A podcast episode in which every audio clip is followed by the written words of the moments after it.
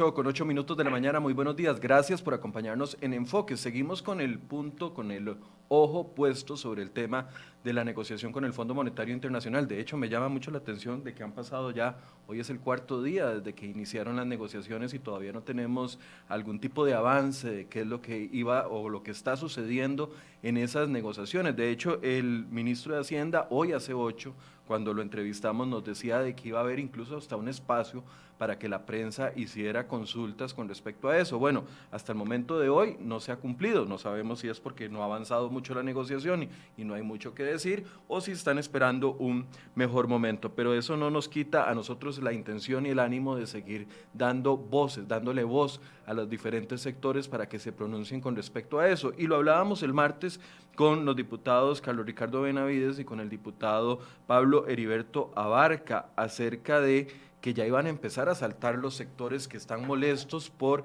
la iniciativa. El presidente Alvarado decía, bueno, la iniciativa de negociación con el Fondo Monetario Internacional es una iniciativa que tiene viabilidad política y también solidez económica, pero esa es una frase que él dice, lo que, lo que esté sucediendo en el ámbito político puede ser otra cosa completamente distinta. Bueno, y ese es el objetivo del día de hoy, poder analizar, ver eh, distintas posiciones y ver qué viabilidad, qué posibilidad, qué solidez tiene esta propuesta eh, económica y qué viabilidad tiene de cumplirse, porque eh, yo sigo con la pregunta y a pesar de que a varias personas se la he hecho, todavía no tengo una respuesta clara. ¿Qué pasará?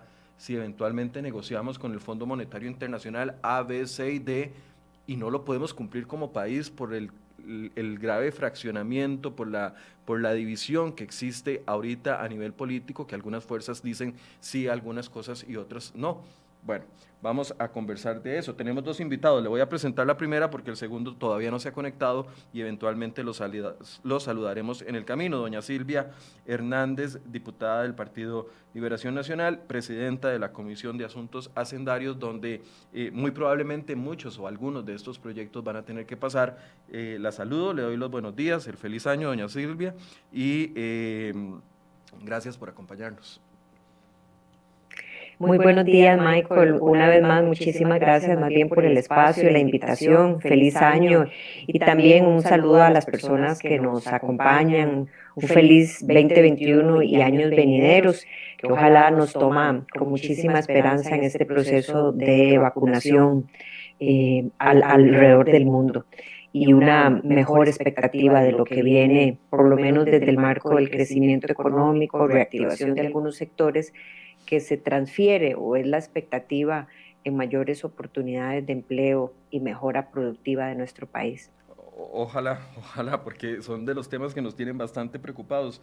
Eh, para los que ya están preguntando, bueno, esta semana hemos invitado a distintos diputados de distintas fracciones. De hecho, le pedimos un espacio también a José María Villalta. No nos, respondió que para el martes no podía y bueno, no sabemos si nos va a poder atender en esta semana. Le pedimos un espacio a cualquier diputado de la fracción del PAC a través de eh, su encargado de prensa, don Víctor.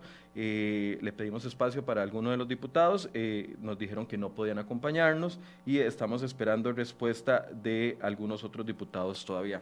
Eh, diputada Hernández, ¿cómo le va? ¿Cómo, ¿Cómo siente este inicio de negociaciones? Ya tiré el lapicero, no es que estoy nervioso. Bueno, me imagino que esto ha sido abordado a lo largo del programa, que ciertamente Michael y a quienes nos escuchan, nos ven, nos siguen esta mañana, eh, el tema va a estar sobre la palestra con su introducción, ni siquiera desde el lado de la Asamblea Legislativa, por lo menos de los diputados, por lo menos de la Comisión de Asuntos Hacendarios, hemos tenido ningún tipo de noticias, acercamiento o vinculación con lo que está sucediendo. Eventualmente va a tener que darse un espacio para que el gobierno lleve adelante estas negociaciones. Sin embargo, es de esperar y no tengo duda, el Fondo Monetario también tendrá acercamientos con, por ejemplo, ex ministros de Hacienda. No tengo duda de que eso va a ser así y otras figuras y lo que estamos es a la espera, a la expectativa de que eso suceda. ¿Para qué? Para que haya, y ahí a este punto quiero llegar, una mayor bajada, si se puede llamar así, de la información en el marco de esa negociación. Y por ahí me gustaría arrancar. Lo que sucedió el día lunes con los jefes de fracción y algunos diputados, a pesar de que se ha querido ver como una, una contradicción menor, un punto irrelevante, tiene de todo menos eso. El salir a contradecir a sus dos ministras, la ministra de la presidencia, que no es ni más ni menos que la persona encargada de coordinar con la Asamblea Legislativa, de coordinar con el gabinete, pero sobre todo la cuarta figura, la cuarta figura política, la cuarta persona que llega a ocupar la silla del Ministerio de la Presidencia de la República. Uno esperaría que esas coordinaciones se hagan con muchísimo más cuidado, porque a la larga lo que terminaron fue en que ellas dos tuvieran que desdecirse de la información que le habían transmitido a los diputados. Y eso no es una letra menor, no solamente por el ambiente que crea, sino que aquí estamos hablando de construir la credibilidad de nuestra política económica. Y a eso yo le quiero hacer mucho énfasis. La negociación con el Fondo Monetario Internacional por parte del gobierno de la República, por parte de este periodo legislativo y de este periodo gubernamental, es sin duda alguna la definición o el rumbo de nuestra política económica. Y eso no puede ser visto como un tema menor en ningún sentido. Representa qué están pensando los inversionistas, qué están pensando los empresarios, qué estarán pensando los consumidores y sobre todo la ciudadanía en general cuando usted hace este inicio en falso, este arranque en falso y cómo se pueden tomar decisiones por parte de todos estos actores económicos, por parte de la ciudadanía, en la credibilidad de lo que es este tema. Entonces yo creo que eh, eso pasó un poco desapercibido, o por lo menos como es en nuestra idiosincrasia costarricense, una vuelta de página ya, eh, no lo es no lo es. Yo creo que el gobierno tiene que entender que la credibilidad de nuestra política económica eh, se construye con muchísimo más cuidado y como mínimo en los mensajes que se sacan o que arrancan oficialmente en el marco de toda esta negociación. Dicho eso, perdón, perdón que la interrumpa aquí, pero es una pregunta de seguimiento. ¿Usted cree que en adelante esta salida en falso, bueno, algunos dirán, de la ministra eh, Dinarte está empezando, era su primera semana eh, en, el puesto, porque empezó eh, a partir del primero, los primeros días de enero. la ministra Dinarte tiene mucha experiencia en el ámbito legislativo, conoce cómo se mueven las cosas y la ministra Dinarte debe saber de que esta salida en falso le podría poner una piedra en el, en el zapato en las siguientes conversaciones que tenga con, con el con, los diputados y los acercamientos. A ver, ¿usted cree que esto va a afectar la credibilidad de la ministra a futuro? Porque, a ver, no es que la ministra se tuvo que salir a desdecir, fue el ministro de Hacienda el que la desdijo, el que la, la desmintió prácticamente diciendo que no, no, no, no íbamos con eso. Cuando yo le pregunto la semana pasada al ministro de Hacienda, claramente no quiere entrar en, ese, en esa discusión, no quiere decir si eh, fue una una, como decimos popularmente, una metida de patas de las ministras Pilar Garrido y doña Yanina Dinarte. Pero más allá de eso, digamos, del escandalillo político o, del bajonazo que puede sentir la ministra por esta salida en falso, su primera salida formal como ministra, cree que va a afectar la credibilidad de las negociaciones que vienen a futuro con las diferentes fracciones, porque de quién le va a creer a la ministra Dinarte cuando llegue a negociar algo a la Asamblea Legislativa y después eh, van a pensar a los dos o tres días va a salir alguna otra autoridad diciendo lo contrario. Yo creo que es una mezcla de temas en el sentido siguiente. Eh, yo no tengo la menor duda de que doña Yanina como ministra de la presidencia tiene el conocimiento y sobre todo el feeling, si se le puede decir también de esa forma, de el, el quehacer en la Asamblea Legislativa, pero no solamente en su trayectoria del pasado. Eh, como asesora, pero además doña Yanina conoce esta Asamblea Legislativa. Ella estuvo ahí como jefa de despacho de la fracción del Partido Acción Ciudadana, ella conoce las y los diputados, ella conoce de alguna forma ese, ese sentir de la composición política que existe en este periodo constitucional y eso le da un enorme activo. Eso, eso no está en cuestionamiento y yo lo menciono simple y sencillamente para tener un punto de partida.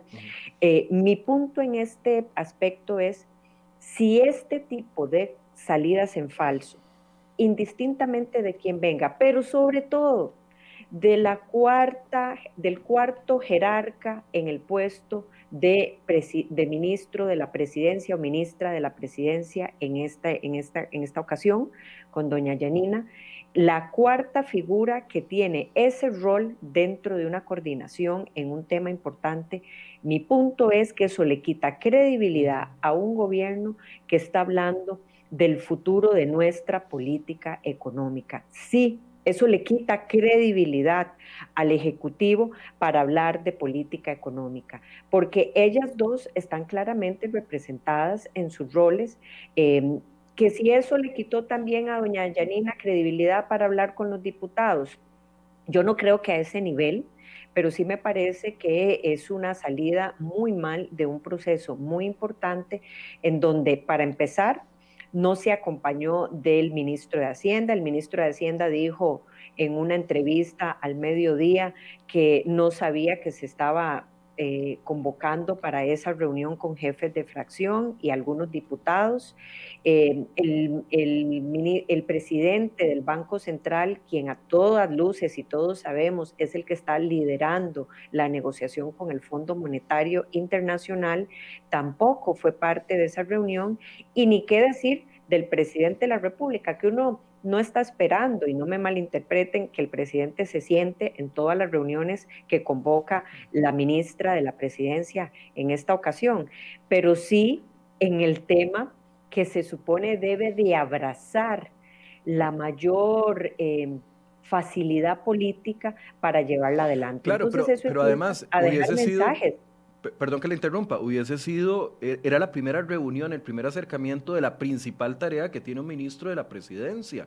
O sea, yo eh, concuerdo con usted, uno no pretende que el presidente asista a todas las reuniones, pero le está pasando la estafeta, por así decirse, a la ministra, a la nueva ministra, era su primera reunión, era su primer acercamiento con un fracaso en la convocatoria, porque solo fueron cinco eh, diputados, al menos la presencia del presidente le hubiera dado algún tipo de respaldo, porque viene un año muy duro, y un año muy duro en el que sabemos que para las mujeres, además, por el machismo que hay, no, no, es fácil ejercer tareas de liderazgo, tienen que enfrentarse a muchas cosas y hubiese sido, no sé si de alguna forma, un espaldarazo eh, asistir a esa primera reunión y a ese primer acercamiento en un, en un, en un intento de, levantar la, la, bandera de la paz con la oposición, ¿o no? ¿Me equivoco?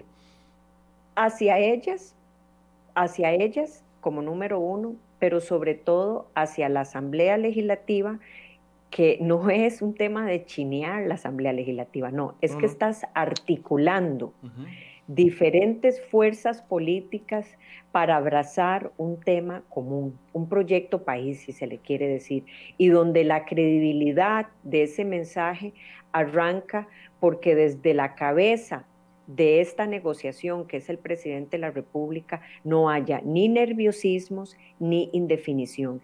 Este tipo de cosas dejan más allá eh, Michael, la posibilidad de poder inclusive especular si es que el gobierno de la República del todo tiene actores dentro del propio Poder Ejecutivo que no están convencidos de ir adelante con un tema como este. Y eso nos abre inclusive camino a una introducción que tiene que ver con los proyectos de ley. Y permítame, no sé, darle ahí tal vez una introducción sin, sin ánimo de quitarle, digamos, el énfasis a este tema con el que yo he iniciado. Yo por eso creo que em, la, la Asamblea Legislativa, y así por lo menos lo ha ido concientizando Liberación Nacional, lo ha ido eh, articulando Liberación Nacional, esta Asamblea Legislativa debe de iniciar con el conocimiento de los proyectos que están por el lado del gasto público. Y eso nos lleva sin duda alguna al tema de empleo público. Y yo creería que eso antes del paquete de la batería de iniciativas de ley o de proyectos de ley que puedan enrumbarse en el marco de la negociación del Fondo Monetario, nosotros deberíamos de empezar con la parte que tiene que ver con el gasto. Pero, pero ¿de quién depende eso, doña Silvia? decirle por qué. Porque yo creo que dentro de la misma fracción de gobierno no van a estar dispuestos a apoyar algunos de estos proyectos. Y ahí el gobierno tiene que empezar como número uno a dar una muestra de si realmente esto es en serio. Porque eh, es muy fácil, Michael, que haya mm, algunos actores que con muy buena fe y con muy buena preocupación estén señalando que nos acercamos o nos enrumbamos a un año electoral y que cómo se van a comportar las diferentes fracciones legislativas. Pero esto también le incumbe al gobierno, que está eh, eh, enrumbándose también a un año electoral. El partido Acción Ciudadana también se enrumba a un año electoral. Y si realmente el presidente de la República habla con seriedad sobre la necesidad que tenemos, que yo estoy convencida que tenemos de solucionar ese lunar negro entre muchas de las cosas buenas, o ese lunar oscuro, perdónenme, que tiene Costa Rica, entre un montón de cosas buenas eh, a nivel, digamos, de conquistas, ese, ese tema fiscal y económico no es un tema menor si usted no está dispuesto a convencer ni siquiera a su propia bancada. Si usted no está dispuesto a demostrar con su propia bancada que vamos en serio por la necesidad país, porque solucionar nuestro tema económico está estrechamente vinculado, como ya sabemos, a hablar de política social, está estrechamente vinculado a atacar problemas tan serios como es el desempleo, como es la pobreza, como es sin duda alguna el crecimiento económico que está a niveles de crecimiento nunca antes visto en prácticamente 200 años que ya llevamos para cumplir este 2021, nuestro año como República del Bicentenario. Entonces, eh, esto, no es, esto no es un tema menor y, y empezar por el tema del gasto y que realmente veamos qué vamos a conquistar en una promesa que le hizo el Ejecutivo a la ciudadanía desde que se discutía la reforma fiscal allá en el 2018, no puede ser posible que ahora le diga, mire, páseme el proyecto que tiene que ver con cobrarle a los premios de la lotería, páseme el proyecto que tiene que ver con quitarle dividendos a empresas estatales, que me parece que hay que dar una discusión sobre eso, y yo misma la di cuando le dimos utilidades de links al bono proteger y que definiéramos qué íbamos a hacer en el marco de estas utilidades. Entonces, no estoy diciendo que no lo hagamos, lo que estoy diciendo es que sería muy fácil que otra vez demos eh, apuestas por el lado de los ingresos y que la parte del gasto se frene. porque ni siquiera el gobierno esté dispuesto. Perdón que la interrumpa, pero es que quiero ahondar en este punto. A ver, el lunes eh, en había mucha expectativa Aún seguimos nosotros, algunos eh, periodistas, insistiendo en un listado detallado, con proyecciones, etcétera, etcétera, de todas las acciones de gobierno que se están negociando con el FMI.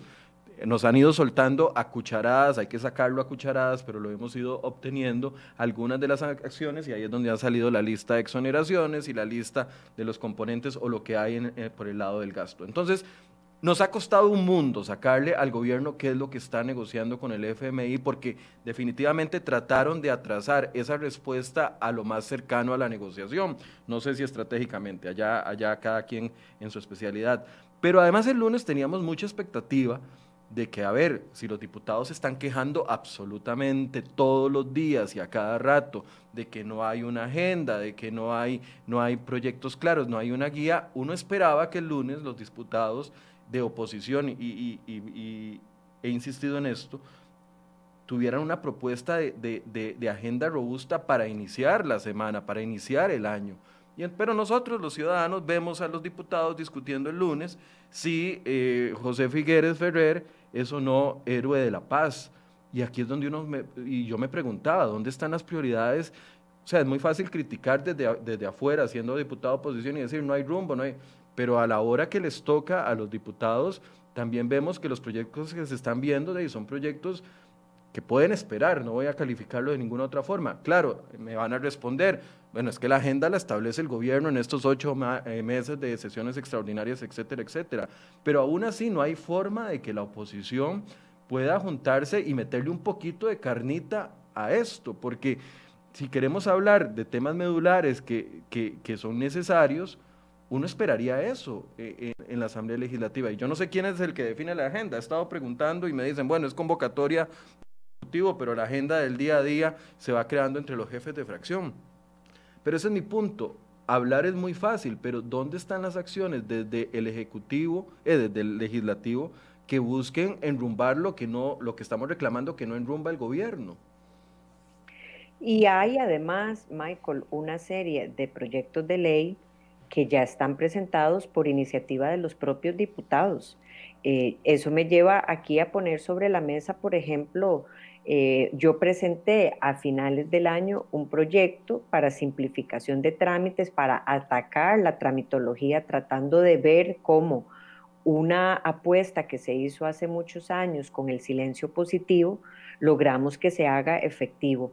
Así también el tema de em, el, el ICE, y cómo atacar el problema de sus finanzas que repercute en tarifas, en la industria, en familias, en hogares, en comercio.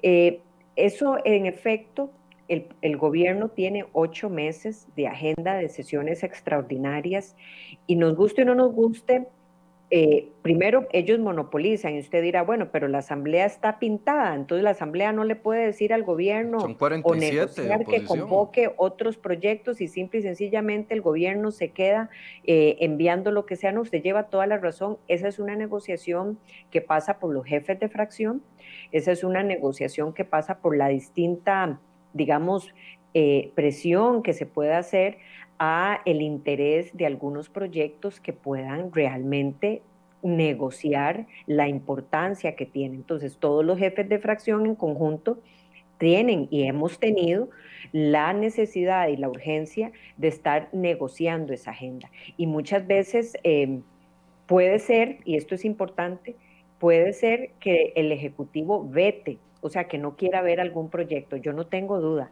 pero muchas veces sucede que alguna fracción legislativa en particular no quiera ver un proyecto de forma puntual y sea más bien el que esté pidiendo que un proyecto X no se convoque. Nosotros tenemos una expectativa, y si le leo su punto, de que paralelamente lo que le resta a este periodo constitucional de un año y, y, unos cuantos meses, cuatro meses adicionales, un año y cuatro meses, eh, en este periodo de sesiones extraordinarias de ocho meses, el país alcance desde la Asamblea Legislativa muchos de los proyectos de ley que ya están ahí, que no es que tienen que llegar, que ya están ahí, que hemos presentado muchos diputados, muchas diputadas, y que más bien hagamos que estos ocho meses se vuelvan muy efectivos, muy, eficientes, y eso es una tarea que eh, sin duda le llevará un liderazgo y una negociación del día a día por los próximos meses a las distintas bancadas a través de la representación de las y los jefes de fracción. Ok. Doña Silvia, a ver, si vamos a entrar, y yo sé que va a ser la posición de muchos diputados, ya algunos me lo han manifestado, si quieren entrar por los proyectos que le, que le van al gasto, aparte de proyecto de ley de empleo público, ¿hay algún otro proyecto convocado? Que afecte directamente esa, esa parte del gasto, del recorte del gasto, porque, a ver, sabemos de que eh, en esa categoría que el ministro de Hacienda nos decía que va a dar un rendimiento del 2.5% del PIB, lo cual es muy alto, sabiendo de que solo tenemos un proyecto convocado, o al menos eso es lo que yo creo, no sé si usted me corrige, pero solo tenemos el proyecto de ley de empleo público que dará rendimientos hasta el 2023 eh, en, en los términos esperados. ¿Qué más hay en la Asamblea Legislativa que puedan discutir ustedes para darle prioridad a la parte de, eh, recorte de gasto? Porque yo no sé si, estoy ignorando alguno importante, pero de, aparte de empleo público, ¿qué más hay ahí? Porque lo de las transferencias, recorte de las transferencias, se va a hacer vía decreto. que también ahí tengo mi, mi, pregunta sobre esto, pero al menos en listado de proyectos, ¿usted conoce más proyectos que vayan enfocados en recorte de gasto? En el marco de la negociación del Fondo Monetario, la agenda que ha señalado el gobierno y haciendo la excepción de que nunca se sabe si esa es la agenda final, si eso es realmente lo que va a salir de esa negociación, en efecto, empleo público es el número uno. Detrás de eso venía el proyecto de deuda política que ya se aprobó, que fue una propuesta hecha inclusive por la propia Asamblea Legislativa, que le pasó, le va a pasar probablemente al gobierno lo mismo que le anunció el Fondo Monetario Internacional. No me venga a incluir Hacienda Digital dentro de estas, dentro de este paquete de negociaciones, porque eso ya, ya es ley, pero adicionalmente tomará muchísimo tiempo para que los rendimientos de tener sistemas articulados dentro del Ministerio de Hacienda para la fiscalización de aduanas, eh, la fiscalización de tributación y que se hablen en un mismo idioma, no van a ser rendimientos en, en el corto plazo. Empleo público es lo que está presentado como un proyecto de ley. El gobierno anunció cosas que a mí me llaman también poderosamente la atención, lo anunció esta semana, y es la reducción de plazas y la reducción mucho más drástica de los presupuestos. Eh, ahí me gustaría poder ampliar. Lo primero es que el gobierno dice que ya eh, no va a querer, a través de un proyecto de ley, que las plazas se congelen solamente para este año, para el 2021, como la oposición lo puso en el presupuesto. ¿Y por qué lo pusimos para el 2021? Porque es en el marco del presupuesto del 2021. Por eso es que... Sí, no podía meterse en otros presupuestos. No podíamos meternos en otros presupuestos, exactamente. Eh, sin embargo, ahora la oposición dice, no, congelemos las plazas por los próximos cuatro años Em, esa iniciativa, entiendo, ya la anunciaron para presentarla como un proyecto de ley, cuando ellos mismos fueron los que generaron una enorme resistencia país a la idea de congelar plazas. Ahora hablan de que se van a comprometer a hacerle reducciones al presupuesto muchísimo más drásticas también a lo largo de los próximos años, que la misma regla fiscal lo hace. Y ahí a mí me parece que lo importante que yo esperaría detrás de una iniciativa como esta, articulada en principio por parte del Ejecutivo, es que cuando usted le dice a la ciudadanía, yo le voy a quitar presión al presupuesto en los próximos años de forma sostenible y voy a presentar un proyecto de ley que lo va a hacer para los siguientes años, uno esperaría que ahí venga detrás un ejercicio donde realmente usted le quite presión al presupuesto. ¿Y cómo usted logra eso? Bueno, que los rubros de infraestructura de nuestra inversión de capital, que la expectativa es que no se frene, venga articulado de un plan de alianzas público-privadas, un plan de concesiones en donde el gobierno, tanto que vendió el tema de que ellos ya no satanizaban la figura de concesión como lo hizo Luis Guillermo Solís. Bueno, la idea es que usted le pueda decir al país, yo tengo articulado un plan de concesiones para los próximos años, para los siguientes proyectos, pero no una lista de deseos al niño, de buenas intenciones, sino proyectos que ya pasaron por el tamizaje de la rentabilidad económica. No todo proyecto puede ser concesionado.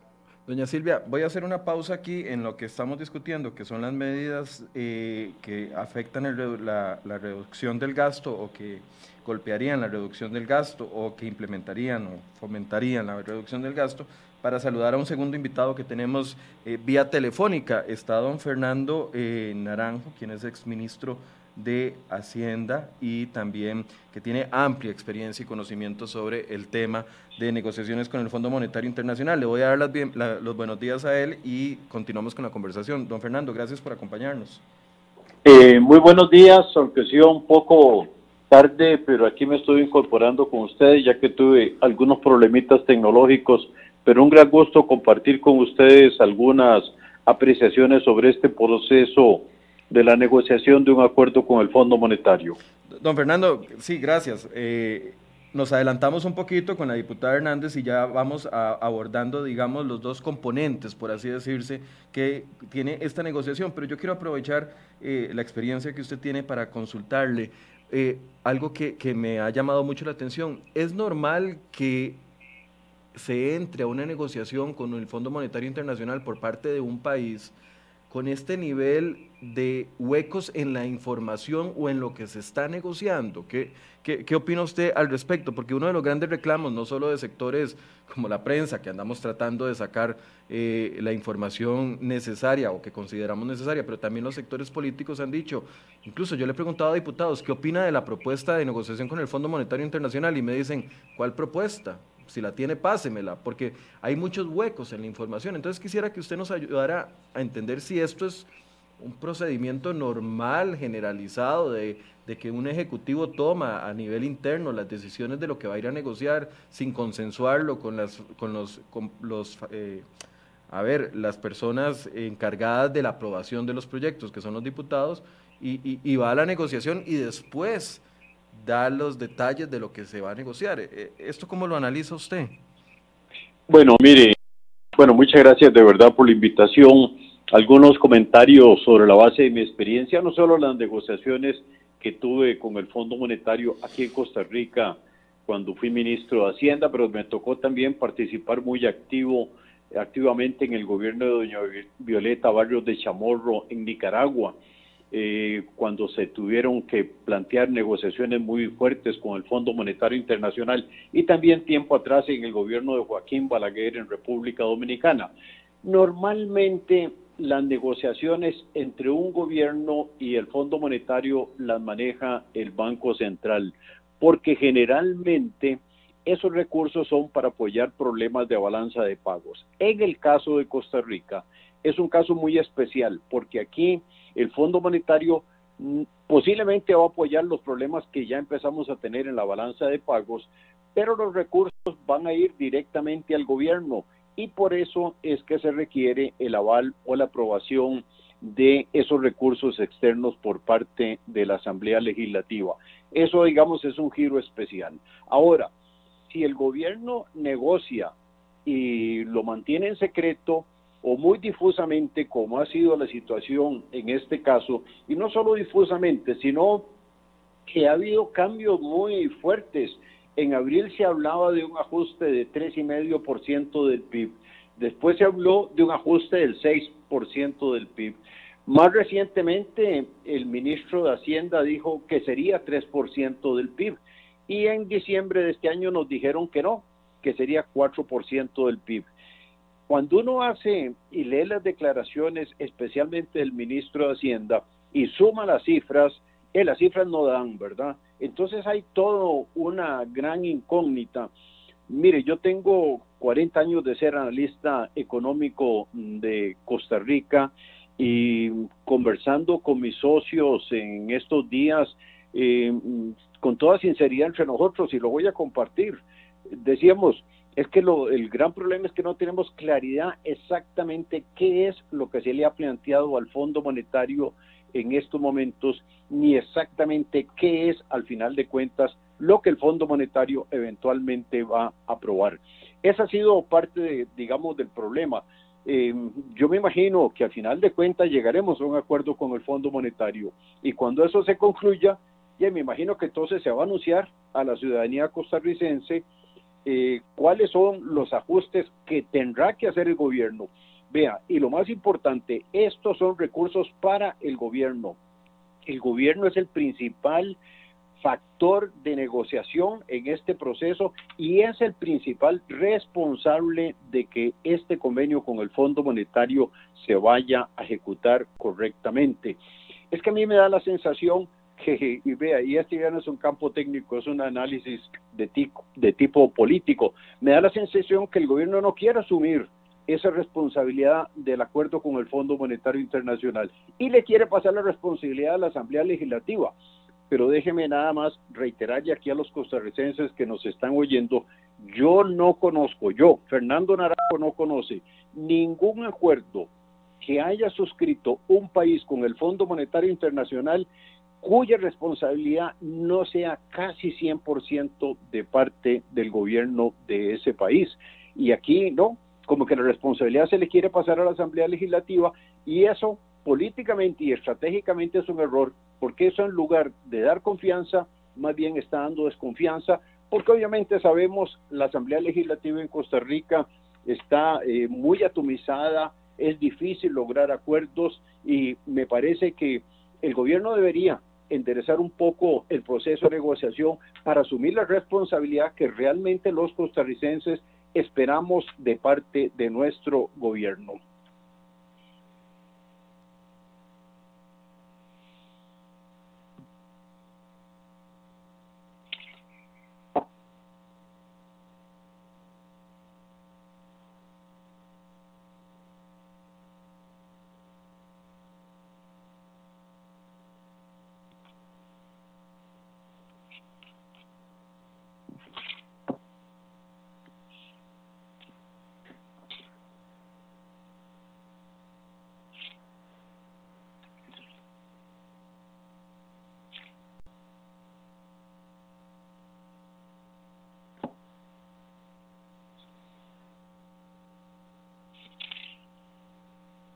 Realmente no, no, no, no proceder y que se caiga todo.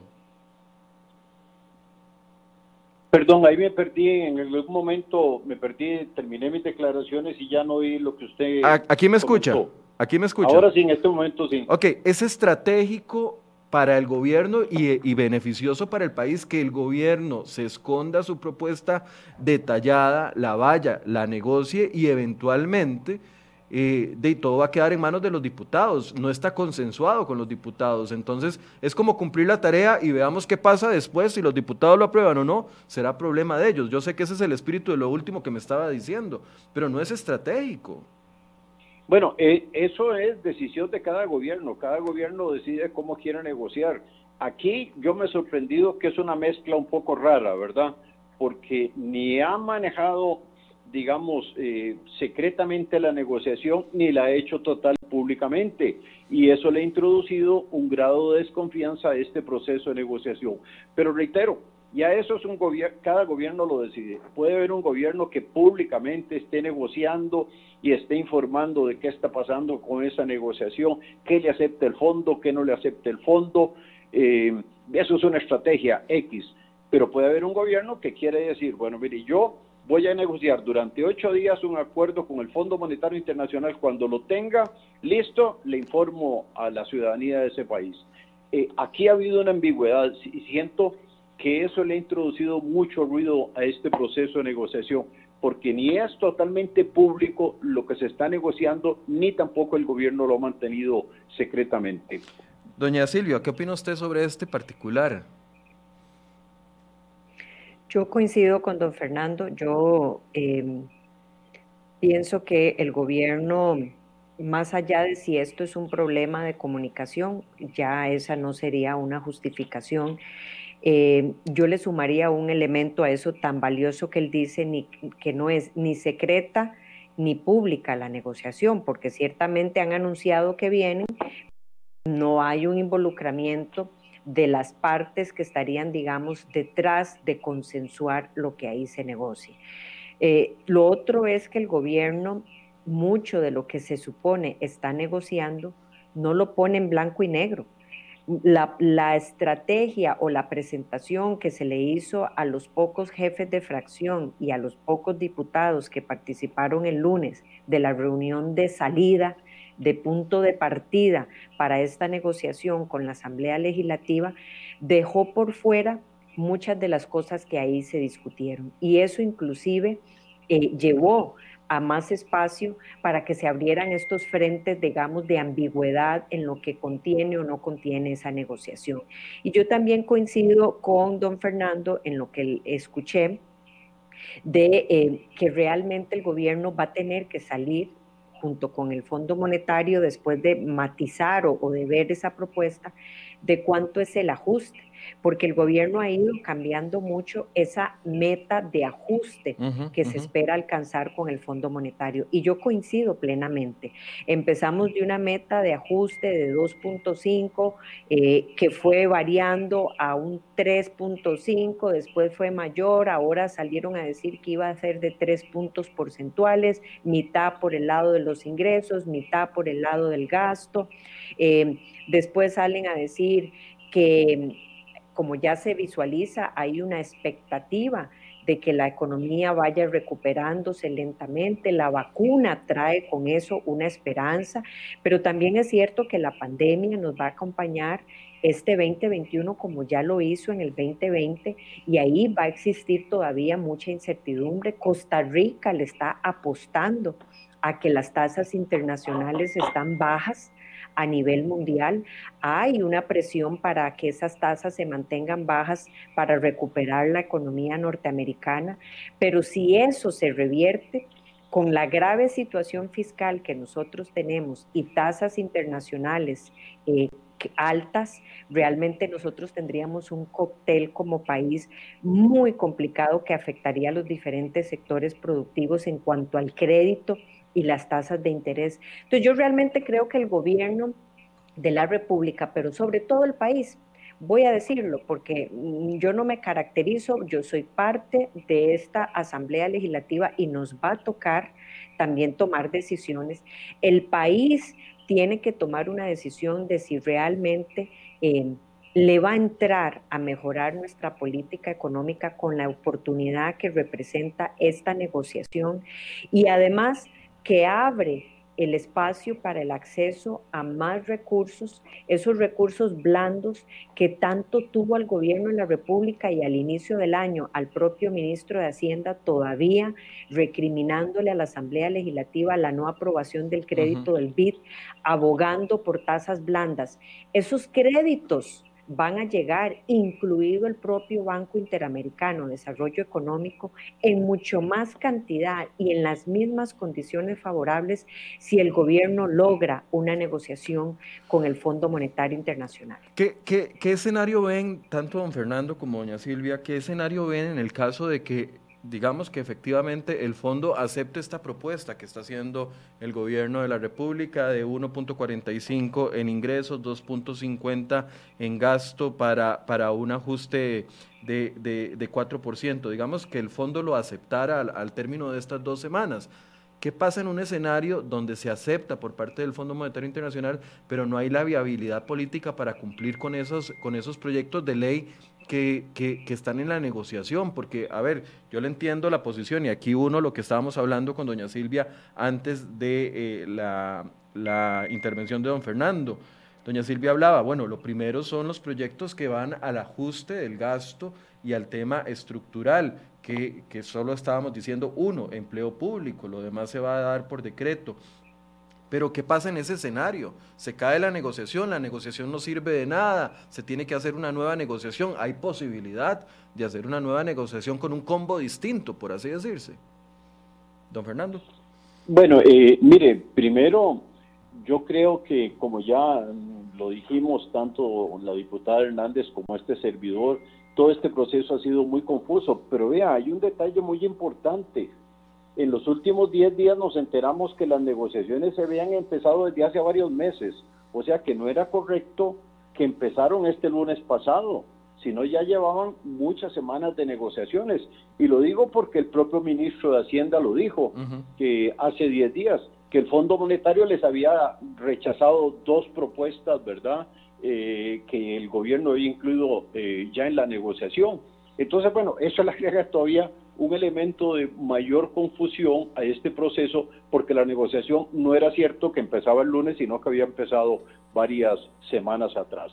Si el gobierno opta por la decisión de ir a una negociación secreta, digamos secreta, pero digamos que se maneja con mucha cautela, muy privadamente entre ellos y al final logra un acuerdo con el Fondo Monetario. Y hay algunas decisiones la mayoría tiene que tomarlas el gobierno, eso no me cabe la menor duda.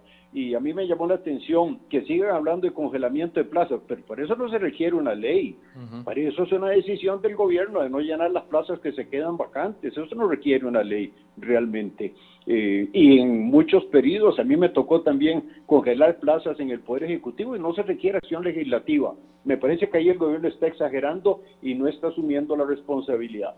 Pero volviendo a su punto, sí, al final de cuentas, se logra un acuerdo con el Fondo Monetario, que todos esperamos que sea un buen acuerdo y un acuerdo que nos ayude a resolver el problema fiscal de mediano plazo, no el problema fiscal de este año, pero el de mediano plazo, y hay acciones legislativas y no, se, y no hay consenso en la Asamblea Legislativa para ese tipo de medidas, no le quedará más al Poder Ejecutivo que volver al Fondo Monetario Internacional y replantear eh, digamos, esa negociación. Me parece que ese es el escenario que habría en esa opción que la Asamblea, si la Asamblea no estuviera de acuerdo en tomar decisiones que han sido acordadas con el Fondo Monetario.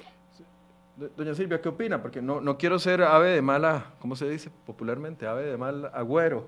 Pero, a ver, empleo público tiene un camino empedrado en la Asamblea Legislativa, ya, ya lo sabemos, ya lo vemos venir el tema de impuestos al, premio de la lotería, incluso ese que uno pensaría que está más consensuado, ya yo he escuchado varias posiciones en contra. Eh, impuesto a casas de lujo, los diputados tienen dudas de qué se va a desfinanciar si se transforma ese impuesto a las casas de lujo. El impuesto de renta salario escolar, hay un sector de la Asamblea Legislativa que no quiere aprobarlo. Eh, el tema de rentas a cooperativas también, ya hay un sector que sabemos que no quiere aprobarlo. El tema de remesas, incluso en el de remesas al exterior, hay, hay un, todo eso tiene que pasar por la Asamblea. Renta global, hay gente que tiene sus, sus dudas. los rendimientos de pensiones, ya hay voces que están pidiendo que ese proyecto no se apruebe. O sea, una, una importante parte está en manos de ustedes ve ese escenario de un plan B, un plan B del gobierno volviendo a empezar una segunda negociación con el Fondo Monetario Internacional, eso sí, con una, con una, con una propuesta consensuada? Eh, yo lo diría en dos sentidos, Michael, inclusive eh, retomando algunos de los grandes aspectos que hemos podido abordar, digamos, en lo que el tiempo nos permite. Eh, el gobierno tiene una expectativa y el país tiene una expectativa, de acuerdo a lo que se ha anunciado, de tener una negociación lista para finales de marzo. Eh, eso nos pone, digamos, una meta de tiempo en el medio, o eso le pone al gobierno una meta de tiempo para bajar esa información, para consensuar y conciliar esa información. Lo segundo es que yo coincido que esta, esta negociación con el fondo no arrancó el lunes. Esta negociación con el fondo arrancó desde antes del mes de septiembre, cuando el gobierno hizo su primera propuesta y que en el mes de septiembre pudo haber tenido una salida en falso, pero en enero dar todo este tiempo que ha tenido para llegar a enero y no haberse dado un acercamiento, pero sobre todo darle a la ciudadanía costarricense una realidad del problema que representa esto hoy, hace que no tengamos, digamos, mayor conciencia. Lo segundo, y es más concreto a su pregunta, eh, yo no estoy tan segura, a pesar de que gente le ve pesimismo a que nos enrumbamos en un año electoral, que eso haga fracciones o bancadas legislativas hagan apuestas electorales. Yo no pienso así. El cálculo electoral no puede ser jamás, incluido el gobierno, como lo dije al inicio, que también está o entrará en campaña, el cálculo electoral no puede ser visto aquí, porque hay una serie de realidades o de amenazas, si se quiere llamar así para que lo entendamos mejor, que están por encima de cualquier cálculo electoral. Y es que estamos hablando de que nos tienen que llevar a actuar. El desempleo, la pobreza, la desigualdad, el estancamiento, repito, de los peores en los últimos 200 años como país, realmente nos tiene que llevar a actuar. Y eso va a llevar, nos guste o no nos guste, a que si la Asamblea Legislativa no le hace una apuesta seria, eso no significa, y aquí quiero dejarlo muy claro, que el gobierno crea que cualquier cosa que ponga ahí y el impuesto que se le ocurra, la Asamblea se lo debe aprobar. No, y quiero ser muy categórica en eso, no, pero eso también significa que si no se hace algo por solucionar esta situación, los, los, propios, los propios partidos políticos en sus planes de gobierno van a estar obligados a dar respuestas a este problema. Y entonces este es el momento propicio, creo yo, de que entendamos como actores políticos la necesidad de articular en algo. Y, eso yo era lo que creía que iba, digamos, eh, propiciar un gobierno con liderazgo. Pero yo lo que encuentro es que esta indefinición y esta, digamos, incapacidad de abrazar y de convocar a las fracciones pasa por dos cosas. Primero, porque el gobierno le ha apostado ciegamente a que tiene votos asegurados y ha dejado de lado ir a negociar con otras fracciones. Eso no puede ser así. Este tipo de negociación abraza e involucra a todos y tuvo el tiempo de por medio para hacerlo.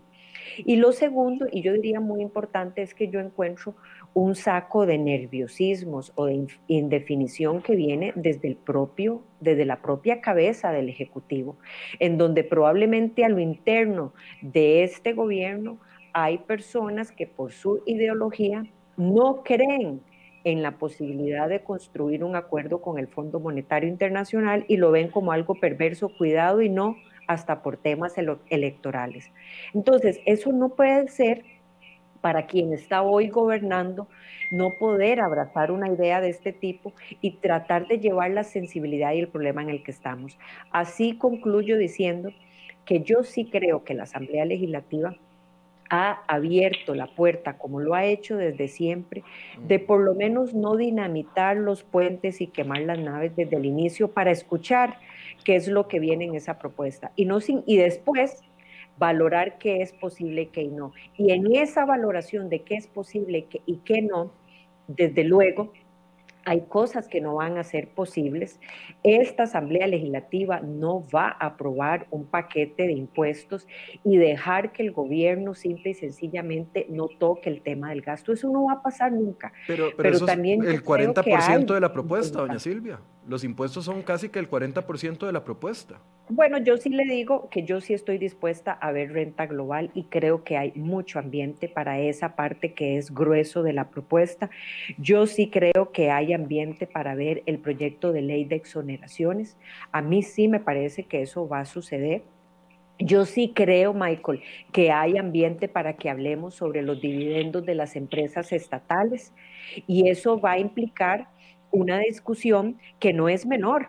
¿Y cuál es? Bueno, es que estos dividendos de empresas estatales, por ejemplo, cuando se ha hecho con el INS, que el gobierno utilizó muchos de esos recursos, la discusión que podría estar alrededor de eso es si esos dividendos en su práctica no eran para que cuando las empresas estatales lo tuvieran, ayudaran más bien a mejorar, por ejemplo, condiciones de tarifas o de precios que esas empresas estatales rinden y que se viesen, viesen beneficiados de estos rendimientos. Si no se está haciendo y ahora se quiere tener una discusión de que se trasladen al Estado, a mí me parece que esa es una discusión válida que la tenemos que tener con un acompañamiento de entonces cómo lograr que esos números lleguen, por cuánto tiempo, si es por una única vez, pero yo sí veo posibilidad de entrar a esa discusión. Algunos de los impuestos. componentes gruesos.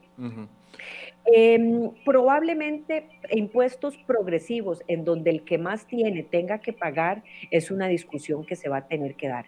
Pero una idea de que usted va a empezar a poner un impuesto eh, sin ningún tipo de contención del gasto, eh, nadie tendría cara para ir a pedirle eso a, ningún costarricense. Don, Fernando, esa propuesta, una vez que salga de la negociación con el fondo, entre gobierno y Fondo Monetario Internacional, está escrita en piedra. y qué quiero decir con esto? Si negocian estos tales impuestos y estos tales componentes de gasto y en la Asamblea Legislativa no hay el ambiente político para aprobar algunos, se puede sacar unos y meter otros dentro de la misma propuesta, eh, se puede hacer algún tipo de, cambio en esa propuesta una vez que se vea la viabilidad política o habría que empezar de cero con una nueva propuesta. Bueno, es que yo creo, para empezar, que eh, eso es lo que ha estado haciendo el gobierno durante estos meses, como bien lo dijo doña Silvia. Cuando hizo la, propuesta original del Fondo Monetario, que fue rechazada por el Fondo Monetario, y ha venido haciendo ajustes. Entonces yo no creo que eso esté escrito en piedra. No, pero me refiero una vez terminada la negociación, perdón que lo interrumpa, me refiero una vez terminada la negociación en dos semanas, en estas dos semanas que nos dijeron vamos a negociar dos semanas y llegamos al acuerdo. Si eh, uno de los componentes de ese acuerdo no se lograra políticamente, porque los que eh, defendemos el ROP vamos a decir que no queremos que nos toquen eh, y nos afecten las pensiones, los que defienden otro, la lotería van a decir que no, y no se lograran los acuerdos políticos, ¿se puede sacar de la propuesta algo y meter otra cosa o, no, es, o no funciona así? Pues yo creo que sí. realmente ya eso depende mucho del Fondo Monetario. Pero si el gobierno propone algo mejor que lo que se había acordado originalmente con el Fondo Monetario, no veo un Fondo Monetario diciéndole que no al gobierno. Y algo que es viable políticamente y que sea mejor.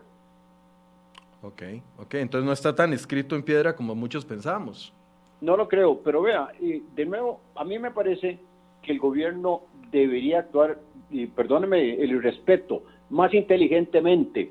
Hay cosas que el gobierno tiene que hacer que no requieren ley y no las está haciendo. Michael, eh, de nuevo los premios de la lotería. Para eso no se requiere un impuesto. Simplemente la decisión puede ser de la Junta de Protección Social de reducir los premios y las utilidades excedentes, trasladarlas al gobierno. Pero es que yo entiendo, yo veo lo de congelamiento de plazas que ya dijimos anteriormente, no se requiere ley. Lo que a mí me parece es que políticamente el gobierno está jugando de pasarle la responsabilidad de muchas acciones que son su responsabilidad a la Asamblea Legislativa. Pero si el gobierno asume esas responsabilidades, va a facilitar el proceso. Y como decía Silvia, yo creo que los costarricenses no van a estar de acuerdo en más impuestos si no hay un recorte del gasto. Y vean, eh, tal vez suena un poco necio y majadero, pero eh, el ministro de Relaciones Exteriores hará seis, siete meses anunció que estaba considerando cerrar temporalmente cinco o seis embajadas en el exterior y reducir las plazas en el servicio exterior de Costa Rica. Pasaron siete meses y no se ha hecho nada. ¿Por qué? Sí. Entonces ahí es donde me quedan mis dudas si realmente el gobierno tiene la intención de reducir el gasto o no reducir el gasto. Y una cosa muy importante, la reducción del gasto no puede ser sobre la base de los presupuestos, tiene que ser sobre la base, como lo ha reiterado la Contraloría General de la República, de, los gastos efectivos. El recorte tiene que hacerse sobre, lo base que el, sobre la base de lo que el gobierno gastó en el año 2020, no sobre el presupuesto que está aprobado para el 21, porque eso no es un gasto efectivo. Correcto. Y ahí hay una confusión que yo no sé si el fondo se la va a aceptar. Yo como costarricense me sentiría muy frustrado si me dicen, mire, vamos a subejecutar lo que de hecho sabemos que no se va a ejecutar en el año 21, porque eso no es realmente un recorte de gasto vamos a tener que volver a invitarlo, don Fernando, a ver si nos puede abrir un espacio en los próximos días para poder abordar más, porque no, nos quedamos cortos el día de hoy. con mucho gusto, encantado. Ok, les voy a dar un minuto a cada uno para que puedan hacer una conclusión de, de, su posición o de su análisis eh, para la gente que nos está viendo. Doña Silvia, si gusta, empieza usted. A mí me gustaría cerrar diciéndole eh, en este programa, Michael, que la principal función de un acuerdo con el Fondo Monetario Internacional es casualmente darle credibilidad al planteamiento de una política económica por parte del gobierno de la República. No entremos creyendo que esta negociación lo que busca es venir a atacar un sector en particular o a venir a debilitar eh, muchísimo más algunas de las realidades costarricenses. Es más bien lo contrario, es asegurarse como bien lo está diciendo don Fernando, es asegurarse de que todos estos planteamientos que el gobierno en la práctica o en la teoría parece decir, eh, se puedan realmente llevar a cabo y haya un actor que le dé seguimiento. Cuando nosotros aprobamos uno de los primeros préstamos con el Banco Interamericano de Desarrollo, Michael, ahí se estableció un condicionante y era crear un consejo fiscal, un consejo externo de exministros de Hacienda de la región o de Costa Rica o de actores importantes que le dieran seguimiento a qué? A la aplicación de la regla fiscal. ¿Usted sabe cuándo se conformó ese consejo por parte del gobierno, que inclusive hicieron un decreto, tenían que la Asamblea Legislativa enviar la terna? Nunca. El gobierno no quiere dar rendición de cuentas. El gobierno no le gusta tener a alguien en la espalda respirándole y diciendo si las acciones que se están haciendo rinden lo que dice que están diciendo, si estos números de empleo público son lo que dicen que son, etcétera, etcétera. Entonces, yo sí quiero señalarle a Costa Rica que la credibilidad de todo lo que nos enrumbemos a hacer puede estar supervisada por un actor externo que va a supervisar los números, que va a supervisar el cumplimiento de las promesas que se hagan y eso es lo que se busca con el Fondo Monetario Internacional. Don Fernando. Mire, yo, Michael, estoy optimista de que podamos salir bien librados de esta negociación con el Fondo Monetario Internacional y que eso sea para beneficio de Costa Rica, porque eso empieza a cambiar la percepción que existe internamente y externamente sobre eh, la economía costarricense. Y estoy muy contento que el gobierno diera un viraje. Eh, dos años atrás, la coordinadora del equipo económico, la exministra de Hacienda, reiteradamente dijeron que no se iría con el Fondo Monetario Internacional. Eso se cambió. En abril el gobierno de Costa Rica le planteó al directorio del Fondo Monetario un programa de tres años plazo y ahora el presidente Alvarado, su ministro de Hacienda, su presidente del Banco Central han reiterado, vamos con el Fondo Monetario y eso cambia. Pero lo más importante, lo más importante es darle credibilidad a este país y el gobierno tiene que asumir ese rol. Es que no se lo puede delegar a la Asamblea Legislativa. La Asamblea no es el, líder en este proceso, tiene que ser el propio gobierno. Y a mí me parece, como lo reitera la diputada Hernández muy bien, que eh, aquí esta negociación y el cumplimiento del acuerdo con el Fondo Monetario Internacional le va a abrir otros vías al país para realmente empezar un proceso de recuperación que de otra manera sería mucho más doloroso y más difícil para Costa Rica. Pero se requiere, Michael, liderazgo, liderazgo, liderazgo del gobierno. Esa es la palabra clave. Bien, muchas gracias a ambos. Eh, con la diputada Hernández tenemos comunicación constante acá en Enfoques, la vamos a, seguir invitando en próximos programas y a don Fernando le reitero, lo vamos a llamar ahora mismo para ver si podemos coordinar una cita para la próxima semana y poder eh, abordar más ampliamente el tema. Les agradezco mucho el espacio a ambos. Con mucho gusto, a la orden. Con mucho gusto, gracias por la invitación. Muy buenos días. Y gracias a ustedes. Muchas gracias, doña Silvia. Gracias a ustedes por su compañía. Mañana eh, los invito de una vez, vamos a, a, salir un poco del tema económico y mañana vamos a abordar el tema de vacunas. Vamos a tener a tres voceros aquí para hablar sobre eh, la estrategia de vacunación y todo lo referente a temas de vacunas. Yo sé que hay muchas preguntas que ustedes tienen, nos, las han estado haciendo llegar, así que los invito a que por favor nos envíen, pueden enviarlo a mi correo electrónico michael.soto, eh, sí, michael.soto arroba crhoy.com, es Michael se escribe Michael, puede enviarme sus preguntas o al correo de enfoques, enfoques arroba crhoy.com a esos dos correos pueden enviarnos todas las preguntas que tengan sobre vacunación. Hay madres de niños especiales que tienen preguntas, hay personas con adultos mayores encamados en casas que tienen preguntas, todo ese tipo de situaciones, personas que trabajan con el público que no pertenecen al gobierno, que creen que tienen que estar dentro del primer grupo prioritario de vacunación. Bueno, todo eso lo vamos a abordar tanto con los voceros del Ministerio de Salud como de la Caja del Seguro Social, así que los invito a partir de las 8 de la mañana que podamos hacer esta entrevista en conjunto entre todos. Muchas gracias por su compañía. Mañana, más de enfoques.